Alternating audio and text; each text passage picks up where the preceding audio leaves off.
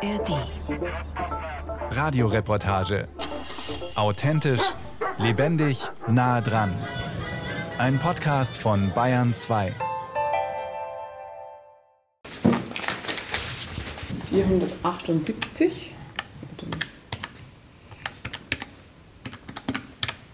32,98. Christine Huber wiegt gerade vakuumierte Wildfleischstücke und errechnet am Taschenrechner den Preis. Gewicht und Preis schreibt ihr Mann Georg, der ihr gegenüber sitzt, auf ein Etikett, das er dann auf das vakuumierte Stück klebt. Es ist Ende November, als ich sie besuche. Und schon jetzt kaufen Kunden fleißig das Hirschfleisch der Landwirtsfamilie Huber in Puchheim im oberbayerischen Landkreis Fürstenfeldbruck. Wir sind im Moment im Vorweihnachtswahnsinn. Also die Leute denken schon stark an Weihnachten, bestellen schon ganz viel. Äh, Sie wissen natürlich auch, bei uns ist das Hirschfleisch begrenzt. Wir haben nicht unendlich. Wenn es aus ist, ist es aus. Das heißt aber, wir sind jetzt im totalen Zerlegefieber. Also mein Sohn ist, der ist jetzt jeden Tag im Zerlegeraum. Wir tun jeden Tag einen Hirsch schießen und zerlegen. Also jetzt sieben, acht Tage lang am Stück. Und das heißt aber nicht nur äh, schießen und zerlegen, das heißt dann auch vakuumieren und etikettieren. Ihr Sohn Xaver ist Metzgermeister und zerlegt die Hirsche. Christine und Georg Huber sitzen gerade in einem gemütlichen Jagdstüberl, das sie sich im Keller ihres Wohnhauses eingerichtet haben. Mit Holzeckbank, Geweihen an der Wand und Waffenschrank. Es ist kurz vor 8 Uhr morgens. In einer guten Stunde kommen die ersten Kunden. Und wir sind gestern Abend nicht mehr fertig geworden und ich habe zu wenig Ware da. Das heißt, wir müssen das von gestern unbedingt noch etikettieren, damit ich einigermaßen über den Samstag komme und mein Sohn heute, heute wird ja schon wieder geschossen und wieder zerlegt. Also das geht jetzt richtig rund hier. Während Christine und Georg die fertig etikettierten Fleischstücke in die Kühlung räumen, bereitet ihr 21-jähriger Sohn Xaver das Gewehr vor. Gleich werden er und sein Vater rausfahren zu den Hirschen. Einen schießen. Ich werde sie begleiten. Davor trinkt die Familie noch gemeinsam einen Kaffee. Dafür gehen sie nach oben in das Gebäude neben ihrem Wohnhaus. Wie werden Sie als fünfköpfige Familie eigentlich Weihnachten verbringen? Bei uns ist an Weihnachten ja jeder erschöpft. Wir haben ja immer vorher noch den Christkindlmarkt und den Christbaumverkauf und jetzt eben die Hochzeit vom Wildfleischvermarktung. Für uns fällt an Weihnachten immer Last ab. Also eine unglaubliche Belastung, so muss man sagen. Keine Last, sondern eine unglaubliche Belastung. Deswegen werden wir meistens Weihnachten nicht besonders alt. sondern äh, essen schön natürlich ein Stück Wildfleisch gemeinsam allesamt und dann hat sich das für uns auch schon ziemlich erledigt. Also lang wach ist bei uns da keiner. Denn hinter der Familie Huber liegt ein aufregendes Jahr. Georg hatte im Herbst auf dem Acker viel zu tun, Bodenbearbeitung und Aussaat. Und im Sommer hatten hier am Kreuthof in Puchheim Dreharbeiten stattgefunden. Ja, also so ein aufregendes Jahr hatte ich noch nie mit der ähm, Landfrauenküche, wo ich jetzt mitmachen durfte, was mir auch total gefallen hat. Aber das war erstens äh, wirklich viel Zeit, die ich weg war vom Betrieb und auch aufregend, weil so eine Kamera habe ich jetzt nicht jeden Tag hinter mir oder vor mir und äh, soll dann auch immer noch was Schlaues sagen. Aber spannend und schön. Also ist ein einmaliges Erlebnis, denke ich. Das Schönste war, dass du mal einen Einblick in die Betriebe bekommen hast. Also das war jeder Betrieb total anders. Das war das Schöne. Wir waren sehr unterschiedlich. Für mich mein Highlight ist immer noch sind die Highlands bei der Christine, die wir da streicheln durften und kämmen durften. Also das sind ja, also ich habe meinem Mann gesagt, ich nehme einen mit und stelle inzwischen die Hirsche. Vielleicht fällt es nicht auf. die waren so toll. Ja, und die Frauen kennengelernt zu haben. Wir haben gut harmoniert. Wir treffen uns auch jetzt privat. Aber das war einfach eine lustige, tolle Runde. Christine Huber macht bei der Fernsehsendung Kulinarische Schätze mit. Das ist eine Sonderedition der Landfrauenküche im BR Fernsehen. In dieser ARD-Kooperation, die ab April 2024 ausgestrahlt wird, besuchen sich Landwirtinnen überregional. Sie reisen dabei quer durch Deutschland und stellen sich gegenseitig ihre Höfe und ihre kulinarischen Schätze vor. Christine hat sogar gleich zwei kulinarische Schätze das Wildfleisch und der zweite Schatz verströmt einen angenehmen Duft in dem Haus, in das die drei nun gehen, um einen Kaffee zu trinken. In diesem Haus ist eine schön eingerichtete moderne Küche mit Kaffeemaschine, ein großer Holztisch und von der Decke hängen getrocknete Kräutersträuße. Es duftet herrlich, hier in der Kräuteria Christines Reich. Das ist mein Seminarraum hier. Also hier gebe ich verschiedenste Seminare. Gestern Abend bei eins, da war äh, Räucher mit heimischen Kräutern und Harzen. Deswegen riecht es hier auch noch so gut. Man spürt den Duft noch, gell? Während der Kaffee aus der Maschine rinnt, erzählt Christine, wie es dazu kam, dass sie, die Agrarbetriebswirtin, auch Kräuterpädagogin und Heilpraktikerin wurde. Alles fing damit an, dass sie im ersten Lehrjahr in der Ausbildung zur Landwirtin Georg kennenlernte und sich die beiden verliebten. Und dann habe ich ihn geheiratet und ziemlich schnell drei Kinder bekommen. Und dann war ich so ein bisschen outgesourced, sage ich immer, auf dem Hof. Der Georg hat hier gearbeitet und ich habe auf die Kinder aufpassen müssen. Die waren ja sehr klein. Und dann habe ich mir gedacht, ich muss hier irgendwas finden, wo ich mit den Kindern arbeiten kann. Und dann hat mich eine Freundin angesprochen, ob ich mit ihr die Ausbildung zum Kräuterpädagogen machen würde. Und dachte, oh ja, Pflanzen kenne ich ja von der landwirtschaftlichen Ausbildung, das interessiert mich. Und dann habe ich mir gedacht, das ist super, weil dann kann ich hier Kurse anbieten, habe die Kinder in der Nähe, die können zu mir runterkommen, wenn hier ein Kurs ist. Und so ist das ganz langsam entstanden und eigentlich jetzt ein kleiner Betriebszweig geworden, die Kräuteria, wo ich äh, meinen festen Arbeitsplatz habe. Christine findet all ihre Kräuter entlang der Wege oder in ihrem eigenen Garten. Zum Beispiel Johanniskraut, Angelika, Rheinfarn, Lavendel und viele weitere. Mit Leidenschaft bietet Christine Kräuterspaziergänge an, sowie Räucherkurse, Kräuterkochkurse, Heilfasten und die entspannte Stunde, die verschiedene Entspannungstechniken wie progressive Muskelentspannung, Meditation, Fantasiereisen und Achtsamkeitsübungen umfasst. Diese Kurse tragen nicht nur zum Wohlbefinden ihrer Teilnehmenden bei, sondern auch zu ihrem eigenen Wohlbefinden. Und ich glaube, das ist mein Ausgleich zu dem stressigen Alltag, den ich hier definitiv habe am Hof. Sind die Kurse, die ich anbiete, gleichzeitig für mich auch Entschleunigung, weil ich mir dann Zeit nehme für meine Teilnehmer und das ganz bewusst mit ihnen alles durchgehe. Und ich denke, das ist eines der wichtigsten Sachen, die wir heutzutage brauchen. Wir werden alle immer schneller, schneller, schneller, schneller und äh, holen uns manchmal selber ein. Und ein bisschen Entspannung und ein bisschen Entschleunigung ist ganz wichtig. Beim Kurs am Vortag haben die Teilnehmerinnen und Teilnehmer von Christine gelernt, wie Räuchern geht. Als Weihnachtsräucherduft empfiehlt Christine übrigens Nelke, Zimt und Vanille oder Weihrauch mit Myrrhe. Beim Räuchern werden die Kräuter behutsam über einem Feuer intensiv erhitzt. Man sagt auch abglühen, um ihre kostbaren Duftstoffe zu entfalten. Es bewirkt ganz viel. Es ist eigentlich die Urform von der Aromatherapie. Es kann Schädlinge vertreiben, deswegen räuchere ich ja den Hühnerstall. Es kann haltbar machen, deswegen gibt es ja den Räucherschinken. Es kann uns, wie ich immer sage, für oben öffnen, deswegen wird es ja eigentlich in der Kirche auch geräuchert. Also Weihrauch wird geräuchert, um uns für die Gebete und für oben zu öffnen. Andererseits aber auch, um Viren und Bakterien zu bekämpfen. Man kann auch desinfizieren mit den Kräutern. Und das war früher in den vollen Kirchen ganz wichtig, dass die Leute nicht so viel Krankheitserreger verströmt haben. Messer hast, ja. Waffe ja. geladen. Ja. Dann haben wir das Wandel. Haben wir das. Und dann fahren wir. Oder können wir fahren.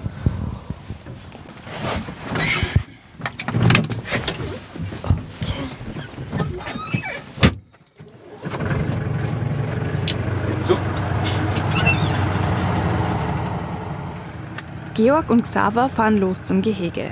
Die Anspannung steigt. Wird ein Hirsch vereinzelt stehen? Denn nur dann können sie den entscheidenden Schuss wagen. Die Fahrt dauert nicht lange. Ortswechsel. Wenn es draußen schneit, werden Landwirt Franz Steinberger und seine Frau Eva aus Neufahren bei Freising alarmiert. Um 3 Uhr morgens. Na, wenn es schneit, dann muss man, hat man Verträge und die muss man halt einhalten. Ja. Dann muss man fahren. Dann rücken er, seine Frau und noch andere Familienmitglieder aus. In ihrer Maschinenhalle stehen fünf Schneepflüge, die vorne an die Schlepper angebaut werden. Und dann ist der normale Ackerschlepper für den Winterdienst. Der kriegt hinter noch einen Salzstreuer und dann gehen wir da Winterdienst fahren.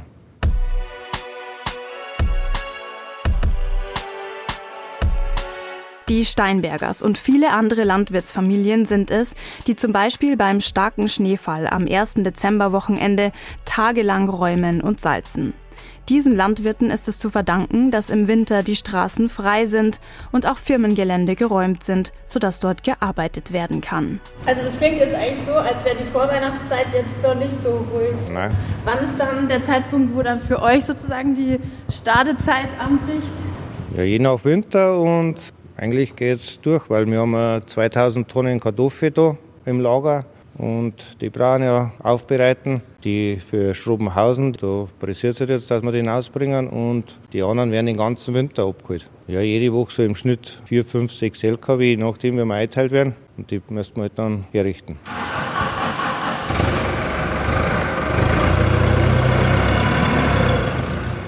Franz Steinberger fährt gerade mit dem Gabelstapler zu einem großen Kartoffelhaufen in der Lagerhalle. Hier riecht es erdig. Franz Steinberger lädt die Kartoffeln mit der Schaufel auf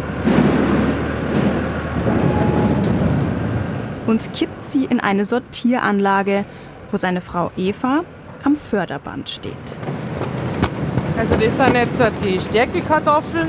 Da werden wir jetzt bloß das Kraut weg und Steine oder Verfaulte, wenn dabei sind. Genau, wenn es jetzt äh, die nach Österreich sind, die Pommeskartoffeln, dann müssen wir dann natürlich noch schauen, ebenso halbe die oder grüne. Grüne, die wir ausglauben und alles, was halt einfach nicht schön ist und nicht gebraucht wird, der wir dann aussortieren.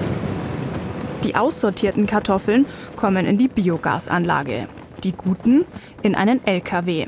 Sie werden nach Österreich oder Schrobenhausen gefahren, wo sie zum Beispiel zu Kartoffelsalat, Pommes oder Speisestärke verarbeitet werden, je nach Sorte. Heuer war ein durchwachsenes Jahr für die Landwirte, weil es im Herbst so lange und viel geregnet hat und die Erntemaschinen nicht auf die Äcker fahren konnten. Wir haben heuer so spät wie noch nie angefangen zur Ernte. Kartoffel ist immer spannend und Braugerste, die war halt auch nicht der Hüt. Das ist Berufsrisiko. Durch das, dass man halt vielschichtig aufgestellt ist, kann man halt dann, ja, wird schon irgendwie wieder im Jahresschnitt stimmt es dann schon wieder. Steinberger wirkt so, als würde er ungünstige Situationen als Herausforderung ansehen, aus denen man das Beste machen muss. Als ich ihn frage, was ihn am Landwirtsein begeistert, strahlen seine Augen und man könnte fast meinen, darin seien Freudentränen zu sehen. Dass etwas draußen wächst, das ist meine größte Freude. Wenn man sieht, was man alles gut gemacht hat und wie es schön wächst, ja. Gerade deswegen ist es für ihn umso nervenaufreibender, wenn zum Beispiel wegen Trockenheit seine Pflanzen nicht wachsen können. Wenn es halt dann nicht so wächst oder was, und ja, da bin ich halt, man ärgert sich halt dann oder ja, man ist halt da, wie sagt man zu sowas? ja, frustriert auch nicht dann, schon frustriert, aber es wäre dann wieder, aber gleich denkt man sich halt, kann es jetzt nicht ringen endlich einmal. Also, also wetterfühlig sind wir dann schon, ja. Aber es ist halt oft, dass wir eben beregnen müssen, Pfingsten, und dann muss halt so die Kinder sagen, mei, tut mir jetzt leid, jetzt können wir einfach nicht wegfahren. Dass man halt dann einfach sagt, jetzt kommt halt erst Landwirtschaft. Oder wenn es Sonntag ist und es ist schönes Wetter, dann musst du halt sagen, nein, wir müssen halt jetzt halt erst unsere Arbeit machen und dann können wir das andere machen. Ich kann natürlich schon jammern. Ich kann jetzt jammern, weil jetzt da kein Geld habe und ich kann jammern, dass das nichts ist und ich kann jammern, weil die Regierung irgendwelche Gesetze erlasst. Aber man will ja das jetzt nicht aufgeben. Man sagt jetzt nicht, mei, jetzt hat es heuer nicht hingehauen, jetzt mag ich nicht mehr. Und man möchte das ja, dass es weitergeht und dann ist es halt einfach so und dann muss man halt zu den Kindern sagen, mei, es ist jetzt heuer so, nächstes Jahr ist es wieder anders da und das wird schon und da helfen wir zusammen und schaffen wir. Die Steinbergers wissen, was Zukunftsangst und Unsicherheit bedeutet. Doch wenn mal ein Tief kommt, meistern sie es gemeinsam, halten als Familie zusammen, unterstützen sich gegenseitig. Ihr Herzblut für die Landwirtschaft hat sich auch auf ihre vier Kinder übertragen, die fleißig und gerne mithelfen. Die Nachfolge ist geklärt. Doch nicht in allen Landwirtsfamilien ist das so. Ich mache schon sehr oft die Erfahrung, dass die Leute einen großen Leidensdruck haben und schon merken, ich muss irgendwas verändern oder ich möchte irgendwas verändern und dann kommen sie zu uns und fragen, was kann man da? Sagt Peter Bartlechner. Er ist Leiter der bäuerlichen Familienberatung der Erzdiözese München-Freising. Die bäuerliche Familienberatung ist für Menschen, die Rat suchen und Hilfe brauchen, kostenfrei. Sie wird über die Kirchensteuer und einen Zuschuss des Landwirtschaftsministeriums finanziert. Peter Bartlechners Büro liegt in Feldkirchen-Westerham im Landkreis Rosenheim. Die Gespräche finden entweder hier oder auf den Höfen statt. Die meisten Erstanrufenden sind Frauen. Einer meiner ersten Fragen ist dann, wo kann man gut ein Gespräch führen? Also wo gibt es äh, möglichst wenig Störungen, wo wuseln vielleicht nicht drei Kinder rum oder wo braucht nicht äh, noch der Opa oder die Oma noch irgendwie schnell was. Peter Bartlechner oder sein Team aus 15 Ehrenamtlichen der bäuerlichen Familienberatung stehen Landwirtinnen und Landwirten in schwierigen Situationen zur Seite suchen gemeinsam Lösungen, sind Zuhörer, Vermittlerinnen oder Moderatoren bei Gesprächen. Sie alle sind in der Landwirtschaft verwurzelt und gut ausgebildet. Sie beraten bäuerliche Familien in allen psychosozialen Belangen. Hofübergabe, Depressionen, Generationenkonflikt, Paarberatung, bei Überlastung und Alkoholproblemen, Tod und Trauer. Es sind emotionale Themen. Oft fließen Tränen bei den Gesprächen. Also gestern war so ein Landwirt, der war so, ja, eigentlich verzweifelt darüber, weil er sagt, ja, er hat gemerkt, so seine Kinder, denen hätte vielleicht mehr Anerkennung, mehr Wertschätzung, mehr Zeit geben sollen. Aber er hat es halt irgendwie aus welchen Gründen nicht hingebracht. Einmal, weil er vielleicht ein schlechtes Modell gehabt hat von seinen eigenen Eltern. Diese Nachkriegsgeneration oder diese Kriegsgeneration, die haben halt oft nicht viel geredet.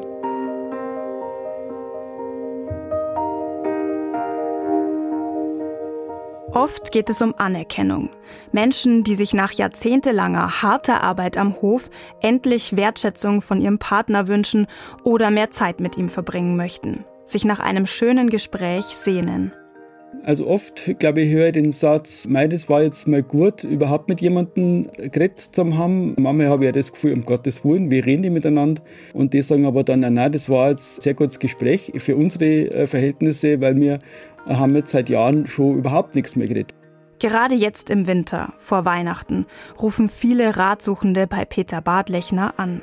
Also jetzt ist es schon recht äh, viel bei uns. So die Idee, naja, wir wollen irgendwie sowas schaffen wie Weihnachtsfrieden, glaube ich, ist so die, die, die, große Sehnsucht. Ich meine, wer hat das von uns nicht, äh, zu sagen, äh, es soll jetzt irgendwie mehr Ruhe einkehren in der Familie äh, oder überhaupt im Leben.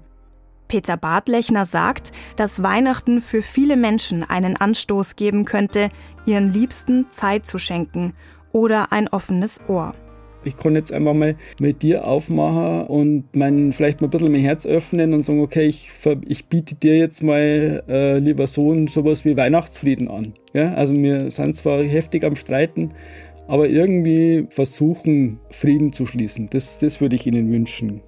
Oder vielleicht fasst sich jemand nach dem Weihnachtstrubel ein Herz, um bei der bäuerlichen Familienberatung anzurufen, um sich helfen zu lassen.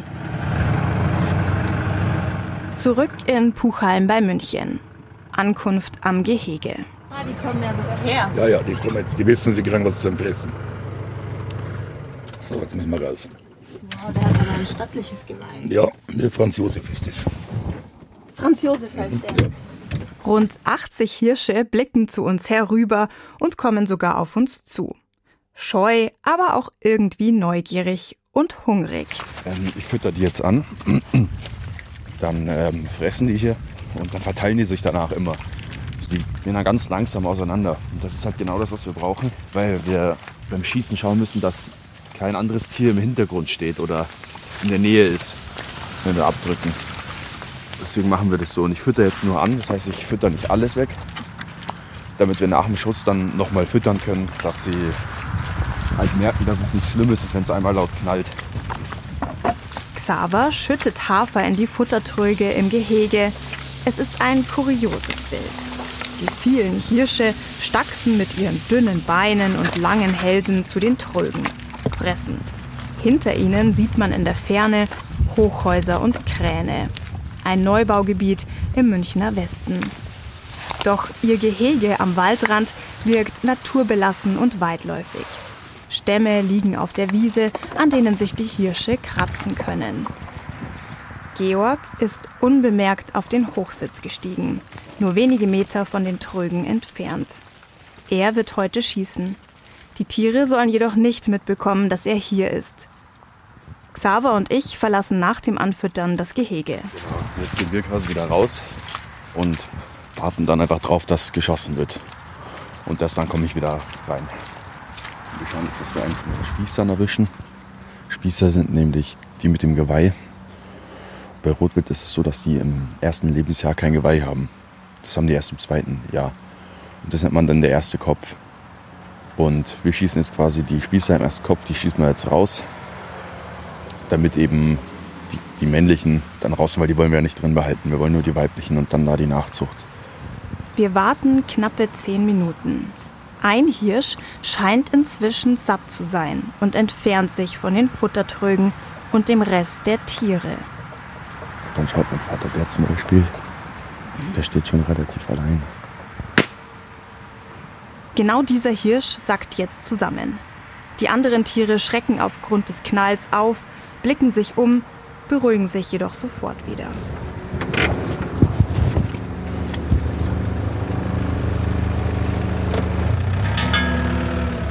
Xaver fährt schnell mit dem Lader zum toten Hirsch hin, hängt ihn an den Hinterbeinen auf, stellt eine Wanne unter seinen Kopf und macht den Kehlenschnitt. Genau, wenn ich das gemacht habe, dann fütter ich immer gleich nach, damit die eben wieder herkommen und sich dran gewöhnen. Während Xaver nochmal Hafer in die Futtertröge füllt, sitzt Georg noch angespannt auf dem Hochsitz. Der Schuss geht nicht regungslos an ihm vorbei. Und es ist immer wahnsinnige Anspannung. Und äh, nach dem Schuss, wie gesagt, also fünf bis zehn Minuten braucht man einfach, um wieder runterzukommen.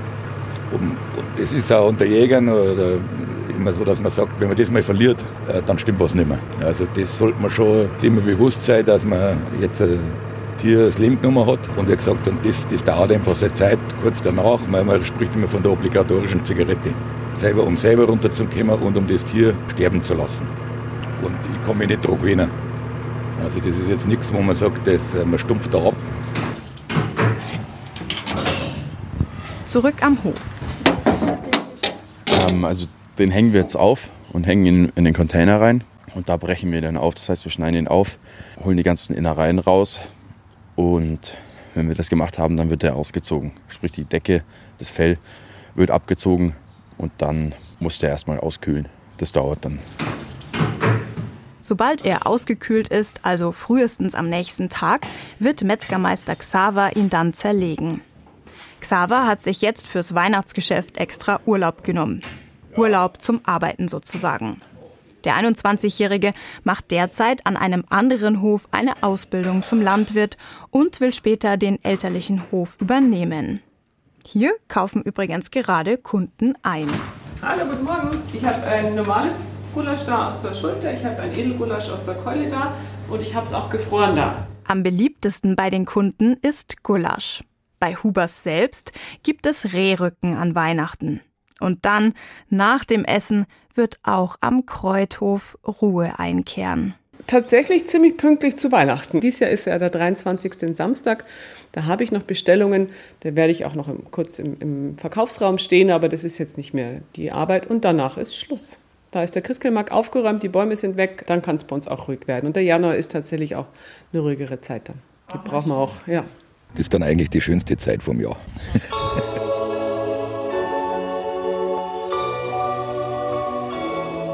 Die Stadezeit kommt für viele Landwirte erst nach Weihnachten. In der Vorweihnachtszeit sind vor allem die Landwirte mit Direktvermarktung, wie die Familie Huber aus Puchheim, viel beschäftigt. Sie organisieren Kräuter- und Räucherkurse, einen Christkindelmarkt auf dem Hof, verkaufen Christbäume, fahren zum Rotwildgehege, schießen und zerlegen die Tiere, deren Fleisch an Weihnachten bei vielen Familien auf den Festtisch kommt. Die Familie Steinberger aus Neufahren bei Freising ist durch die Kartoffelvermarktung den ganzen Winter über eingespannt. Und besonders dann, wenn es auch noch viel schneit, rücken sie schon früh morgens auf ihren Schleppern mit Schneepflug für den Winterdienst aus, sorgen so für Sicherheit auf den Straßen. Erst nach Heiligabend wird es ruhiger. Dann freuen sich die Familien auf eine gemütliche Zeit miteinander.